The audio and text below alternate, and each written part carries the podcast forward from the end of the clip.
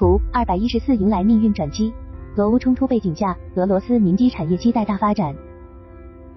据简单飞行报道，俄罗斯飞机制造商图波列夫公司正在考虑基于图二百一十四客机推出多种新改型，改进方向包括发展货运型、缩短机身、大幅度修改驾驶舱等。图二百一十四是图二百零四家族的发展型号，拥有更大的油箱容量和强化的机体结构，以获得更大的起飞重量和载荷航程能力。图二百零四的基本设计完成于二十世纪八十年代，布局和性能定位类似波音七五七。在对外公开发布的声明中，图波列夫董事总经理瓦迪姆科罗廖夫表示，俄罗斯航空公司对于货机的需求正在不断增长，仅俄罗斯一家航空公司就订购了十架货机。而基于俄罗斯地广人稀的国情背景，座位设置较少但具备大航程特性的客机，目前也备受俄罗斯航空公司青睐。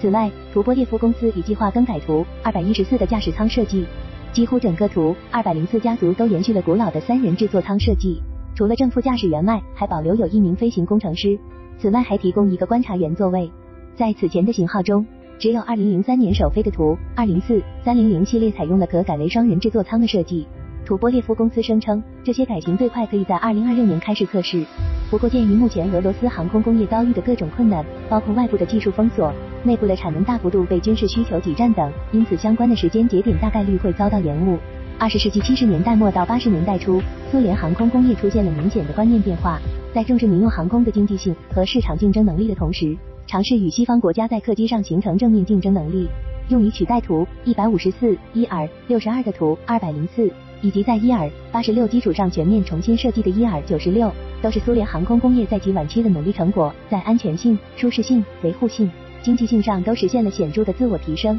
随着苏联的解体，俄罗斯的自主客机发展迎来了一段非常艰难的时期。除了图二百零四、二百一十四等少数型号以外，绝大多数苏联客机无法满足欧洲等西方国家的适航标准，特别是在噪声和排放等指标上。即使是图二百零四、二百一十四等新锐型号，也不足以在开放的竞争中与波音、空客等制造商的成熟机型相匹敌。也因此，波音和空客的机型很快就占据了俄罗斯航空市场的主流地位，极大地压缩了图波列夫和伊尔客机的发展空间。在一九九二至二零二二年的三十年中，图二百零四、二百一十四系列飞机一方面作为俄国航空工业勉力保留的火种。在俄罗斯经济形势较为艰难的背景下，依然不断获得财政支持，其生产和改进工作得以维持。另一方面，图二百零四、二百一十四的销售成绩也确实不如人意。截至二零一九年十二月，整个图二百零四、二百一十四系列仅制造了八十六架飞机，仍在商业运营的只有十四架飞机，但至少衍生了八个大的系列，近三十个型号的型号和方案。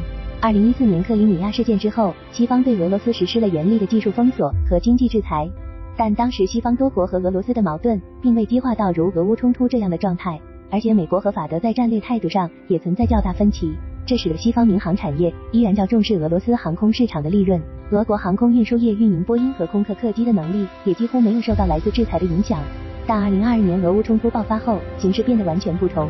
新的制裁下，俄罗斯无法从正常渠道采购新的波音空客客机及其零配件。这意味着俄罗斯民航公司旗下的波音和空客机队中，由于机体和零配件缺乏维护和补充，符合适航标准的民用飞机必然会越来越少，机队运力将越来越低。近一年以来，俄罗斯航空事故的急剧上升，已经充分展现了俄罗斯航空运输业所面临的形势严峻性。在这种背景下，俄罗斯通过各种政策大力推进航空产品国产化替代，图二百零四、二百一十四系列的机遇就随之而来。类似的情况还出现在其他的产品上，包括整机型号、各个子系统、设备、零部件等。根据目前公开的消息，俄罗斯计划从二零二五年开始将图二百一十四系列的产量提升到每年至少十架，到二零二七年翻番达到二十架。尽管数量看起来不算太多，但要实现这个目标可能并不轻松。图二百零四早在一九八九年就完成了首飞，从这一年开始统计，整个图二百零四、二百一十四家族迄今为止只在二零零八年的年产量达到过十架。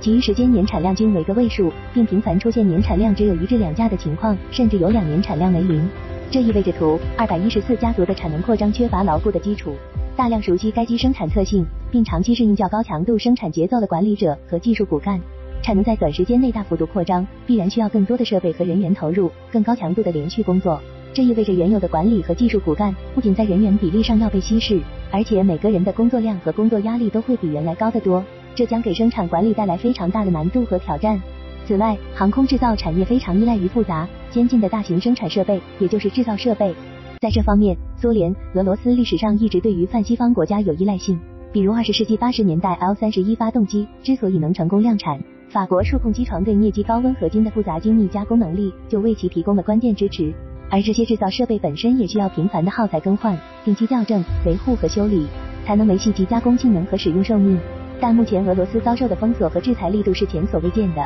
哪怕是苏联在二十世纪七十至八十年代所遭受的制裁，也不能与今天相比。在产能需要大幅度扩展、生产设备运转负荷必然居高不下的恶劣前提下，能够在多大程度、多久时间内实现对进口先进生产设备的有效维护和国产化替代，这对于俄罗斯其实是难度不亚于，甚至高于图二百一十四大批量生产的难题。综上，俄乌冲突所导致的经济和技术封锁制裁。给图二百一十四家族发展带来了市场方面的转机，但封锁制裁带来的能力限制也给图二百一十四的产能扩张布设了大量的障碍。图二百一十四在未来能得到何种程度的发展，我们将拭目以待。